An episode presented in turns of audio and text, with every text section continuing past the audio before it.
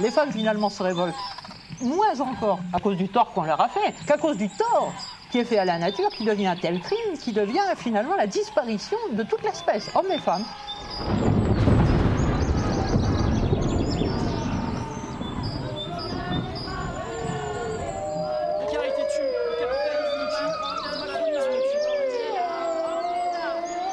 The world is waking up. Change is coming whether you like it or not.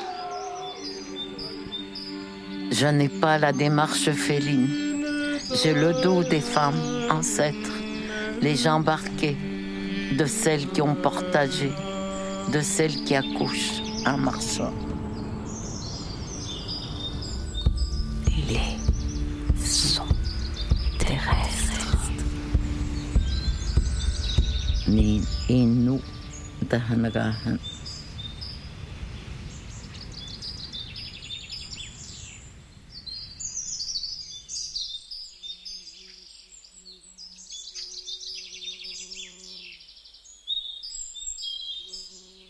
Bonjour, aujourd'hui c'est l'été, mais c'est surtout pour moi l'occasion de vous parler d'autres qu'humains, comme il est de bon ton de les nommer aujourd'hui, et parmi eux, les plantes. Je voudrais vous parler de philosophie florale, et plus précisément de philosophie morale. Pourquoi? Eh bien parce que les fleurs ne sont pas du tout d'accord entre elles, question moralité. Mais sans plus attendre, rentrons dans le vif du sujet. La poupée gonflable. Voilà un objet parfait pour commencer à parler de moralité. L'Ophrys bourdon, la bien nommée, est une très jolie orchidée qui pousse dans les prés, sur les bords des routes, et qui fait de sa fleur une imitation parfaite de la femelle bourdon, avec tous ses attributs, y compris l'odeur, paraît-il. Le mâle bourdon, un état de frustration sexuelle, surtout au début de l'année, quand il y a encore très peu de femelles, tente frénétiquement de s'accoupler avec cette imitation de femelle. Et l'orchidée en profite au passage pour récupérer le pollen posé sur le dos du bourdon et y déposer son propre pollen que le bourdon emportera avec lui jusqu'à la prochaine fausse femelle bourdon qui pourra ainsi être pollinisée. Les biologistes appellent ce mode de pollinisation une pseudo-copulation. Alors le coût de ces galipettes n'est pas négligeable pour ces mâles bourdons. La perte de temps d'abord, la dépense d'énergie ensuite, sans parler du ridicule. Mais ne faudrait-il pas retourner le point de vue? Et si c'étaient les fleurs les victimes? Et si les fleurs étaient obligées de se prostituer, d'offrir leur corps au mâle de bourdon en échange de quelques grains de pollen? Ce seraient alors les bourdons qui exploitent les fleurs et les asservissent à leurs désirs. Mais les partisans de la liberté de se prostituer rétorqueront qu'il ne faut pas dénier aux plantes la liberté de disposer de leurs fleurs. Eh bien, à tout cela, les Ophrys bourdons répondent Arrêtez votre anthropomorphisme. Nous sommes des fleurs, pas des humains. Seuls les humains sont doués de morale. Alors ne venez pas plaquer sur nous votre moralité. Une quelconque notion de bien ou de mal nous est totalement étrangère. Nous sommes amorales. Alors de cette école amoraliste, je pourrais vous donner beaucoup d'autres exemples. L'idée de la poupée gonflable est déclinée dans toutes les versions possibles. Je vous ai parlé du modèle femelle de bourdon. Vous avez le modèle femelle d'abeille, femelle de guêpe, même de mouche. Il y en a pour tous les goûts. D'autres fleurs encore préfèrent imiter des bouts de viande pourrissante. Oui, des bouts de viande pourrissante, pour que des mouches viennent y pondre leurs œufs et au passage, ces fleurs récupèrent le pollen que la mouche a sur son dos et y dépose le leur. Autant vous dire que les œufs de ces mouches sont perdus. Dans cette école, cela va jusqu'à la privation de liberté des animaux. Les arômes qui poussent dans les sous-bois avec leurs grandes feuilles vert foncé, attirent les moucherons à l'intérieur de leurs fleurs en forme de cornet blanchâtre que l'on appelle une spate. Une fois dedans, clic. Ils enferment les moucherons pendant au minimum un jour entier avant de les relâcher, le temps que le pollen arrive à maturité pour en badigeonner les moucherons avant qu'ils ne repartent. Mais un jour dans une vie de moucheron, qui ne doit pas en compter plus que 7 ou 8, c'est considérable sans penser qu'un moucheron peut se faire piéger ainsi successivement par plusieurs fleurs. Et enfin, certaines fleurs amoralistes n'hésitent pas. Si nécessaire, elle mange les animaux. Si une mouche passe un peu trop près de la Vénus attrape-mouche, quick, c'est fait. Les animaux n'ont pas d'état d'âme quand ils croquent une plante, et eh bien elles non plus. Elles mangent un animal quand elles en ont besoin. À cette première école s'oppose une deuxième, qui au contraire considère que ce sont les conséquences d'une action qui doivent constituer la base de tout jugement de la dite action. Ce sont des conséquentialistes, pour qui les conséquences sont le seul critère normatif. Il y a plusieurs façons d'être conséquentialiste, parmi lesquelles l'utilitarisme. Ce dernier vise à maximiser le bien-être collectif et pas obligatoirement le bien-être individuel. Ainsi, selon les points de vue, cela peut consister à maximiser la somme ou la moyenne des bien-être de l'ensemble des êtres considérés. Pour cela, il faut faire de savants calculs. Mais nous l'avons vu au printemps, certaines plantes ont une affinité pour la mathématique. Au nom de cet utilitarisme, les fleurs ont créé une véritable mercerie, remplie de petits crochets, de crampons, d'aiguillons, de toutes les formes, de toutes les tailles bref, tout un attirail qui leur permet de suspendre aux poils ou plumes des animaux leurs graines ou leurs bouts de tige pour faire des boutures et ainsi utiliser les animaux à leur insu pour assurer la dispersion des plantes sans pour autant qu'il n'y ait de véritable coût pour les animaux. Elles font le bilan des conséquences, la relation est positive pour elles et neutre, c'est-à-dire égale à zéro, pour les animaux. Elles font la moyenne globale pour tout le monde, c'est positif et donc moralement acceptable. Une des fleurs les plus emblématiques de cette école est la bardane. Dans les années 40, un certain Georges Mestral revient d'une partie de chasse avec son chien, qui est couvert de graines de bardane. Vous savez, ces petites boules pleines de petits crochets qui se collent partout. Il a l'idée de les regarder au microscope et s'inspire de ce qu'il découvre pour créer la bande velcro. Personnellement, après avoir traversé un pré, quand je découvre mes chaussettes remplies de boulettes, de petites graines de bardane bien accrochées, j'ai l'impression de m'être fait instrumentaliser. J'avoue que je me sens un peu vexée de voir avec quelle facilité elles se sont jouées de moi, me réduisant à un simple vecteur de dissémination, pas très malin qui plus est mais d'utiliser l'autre sans lui demander son avis, même si cela n'a aucun coût pour elle ou lui, est-ce moralement acceptable? À cette question, une troisième école de fleurs répond non. Il est temps de la présenter. C'est le déontologisme ou éthique déontologique. Les fleurs de cette école considèrent que ce qui rend une action bonne ou juste, ce n'est pas ses conséquences, mais c'est sa conformité à des obligations éthiques. Une telle doctrine est centrée sur la notion de devoir, et parmi ces devoirs, il y a le respect de l'autre.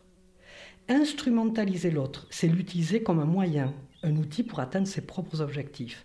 On en fait une chose, et en cela, on porte atteinte à sa dignité. Il faut au contraire accepter que l'autre existe comme fin en soi, et non pas simplement comme moyen utilisable à son gré. La doctrine déontologique de ces fleurs leur impose donc de trouver une relation avec les animaux autre que l'instrumentalisation. Elles se doivent de considérer les animaux comme des êtres à part entière qui ont leurs propres besoins.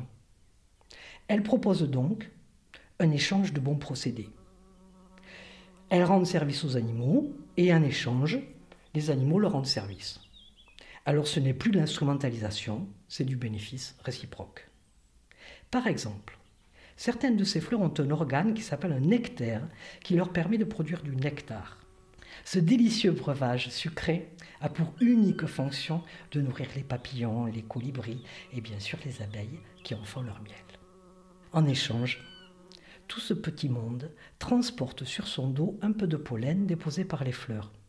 Alors on pourrait pinailler en disant que peut-être les abeilles ne savent pas que les fleurs leur mettent du pollen sur le dos, mais pour cela, il faudrait d'abord poser la question aux abeilles, et à ma connaissance, jamais personne ne l'a encore fait.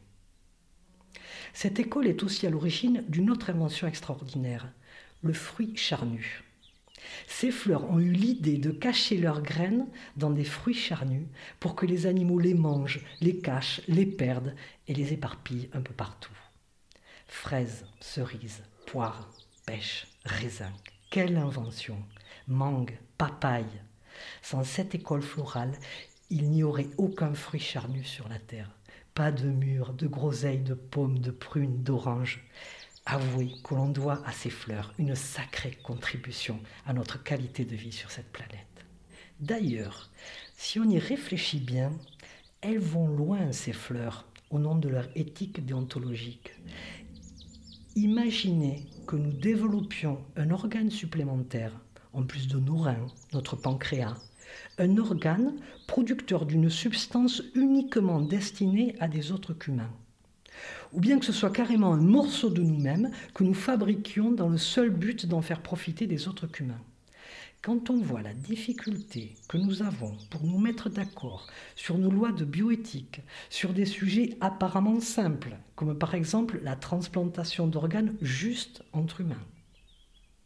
Mais il y a tout de même chez ces fleurs un exemple que je trouve borderline, disons moralement discutable, et que je voudrais vous soumettre. C'est celui des coquelicots. Les coquelicots font partie du genre papaver, les pavots.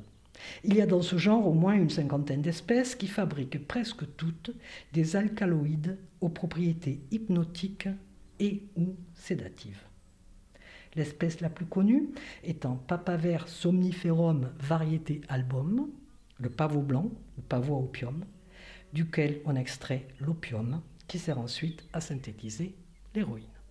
J'ai eu l'occasion d'observer attentivement des bourdons butinant des fleurs de coquelicots et autres pavots. Après quelques secondes, plusieurs devenaient hystériques et finissaient par repartir dans un vol à la trajectoire plus qu'approximative. Je suis prête à parier qu'ils étaient drogués. Je n'ai pas fait d'expérience scientifique pour le prouver, mais si mon hypothèse est vraie, est-ce vraiment bien pour les bourdons et les abeilles de se shooter ainsi? Il ne s'agit plus là de leur offrir un peu de nectar sucré, hein, mais une drogue puissante, fortement addictive. On voit d'ailleurs l'intérêt pour les coquelicots, qui s'assurent ainsi que les bourdons reviennent bien vite vers eux. Est-ce qu'on peut parler dans ce cas de bénéfices réciproques?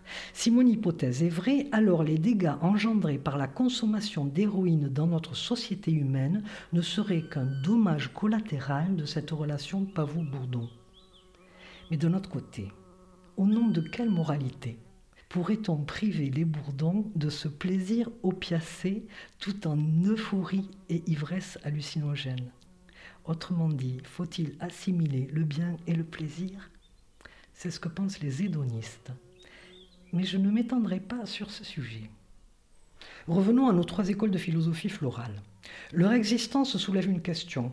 Les propriétés morales sont-elles des propriétés naturelles? Il existe une longue et triste liste de doctrines dangereuses qui s'appuient sur des fondements soi-disant naturels, comme prôner l'eugénisme ou le darwinisme social au nom de la sélection naturelle, justifier la domination masculine du fait des biceps des hommes plus développés que ceux des femmes, ou encore condamner l'homosexualité parce que prétendument contre nature. Plus récemment, certains ont proposé de s'inspirer de mécanismes naturels, disons, plus positifs, comme la, la coopération ou l'altruisme. Mais peut-on picorer ainsi des valeurs morales dans la nature comme on a piqué l'idée de la bande velcro à la bardane? D'autres encore proposent une origine évolutionniste de la morale humaine. Le sens moral des humains serait le fruit de l'évolution de notre espèce, au même titre que nos comportements sociaux euh, ou sexuels. Mais je m'éloigne de la philosophie florale, et la Terre tourne. Il est temps pour moi de conclure mon propos. Nous les humains, nous nous intéressons beaucoup à notre condition humaine. Mais réfléchissons juste un peu, pour une fois, à la condition végétale.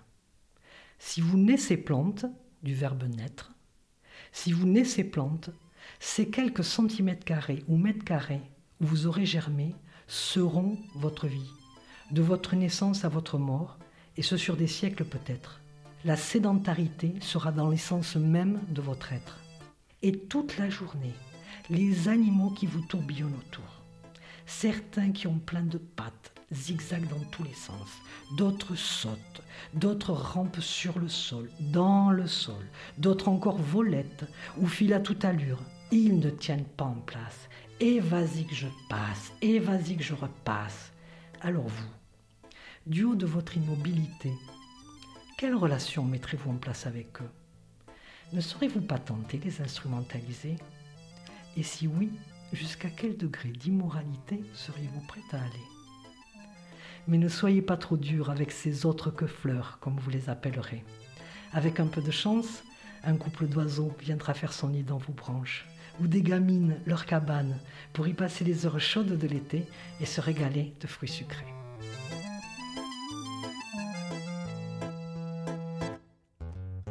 Le chien son maître suit qui, de l'envie à l'envie jusqu'à l'heure de la sortie, la vie c'est formidable. La vie c'est formidable. Comme la règle du jeu est telle que la chasse aux abeilles se pratique en fin de semaine, les week-ends c'est formidable. Ça c'est c'est formidable. Oh, oh, oh, oh, oh. Les beaux jours les voies romaines, les saintes guerres, Oh, oh, oh, oh, oh. Les beaux jours. Un dog allemand, deux chats de Perse et le ventre d'une Andalouse.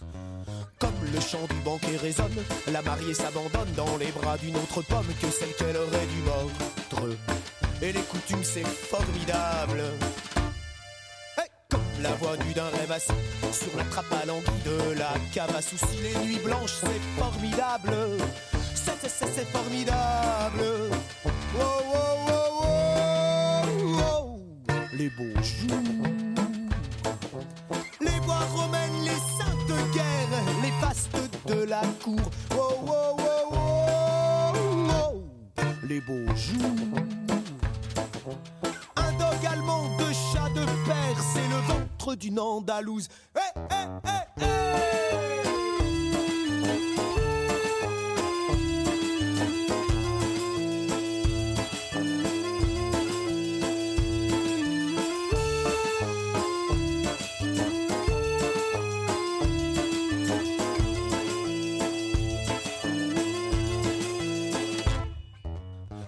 la et son sirtaki affichent leur charme à bas prix. L'ouvrier apprenti claque toutes ses économies dans une semaine pleine de plats. Je et la réclame, c'est formidable. Comme l'aumône est de bonne aloi chez les gens qui ont de quoi. Monsieur veille à ce que madame préside une œuvre charitable. Et le social, c'est formidable. Oh, oh, oh, oh, oh. Les beaux jours.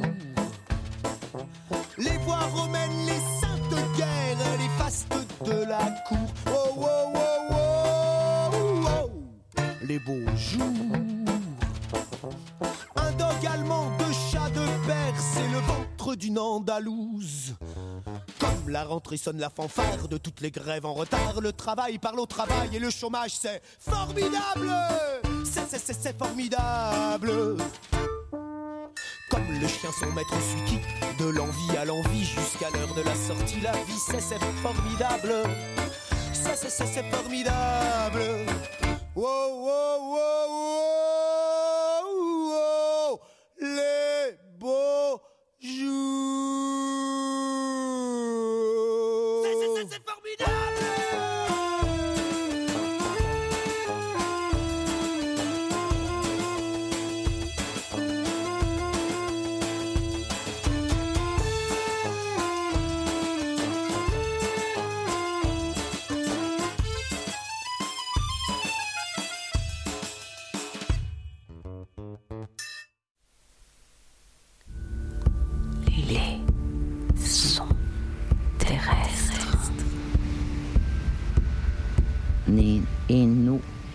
很那个很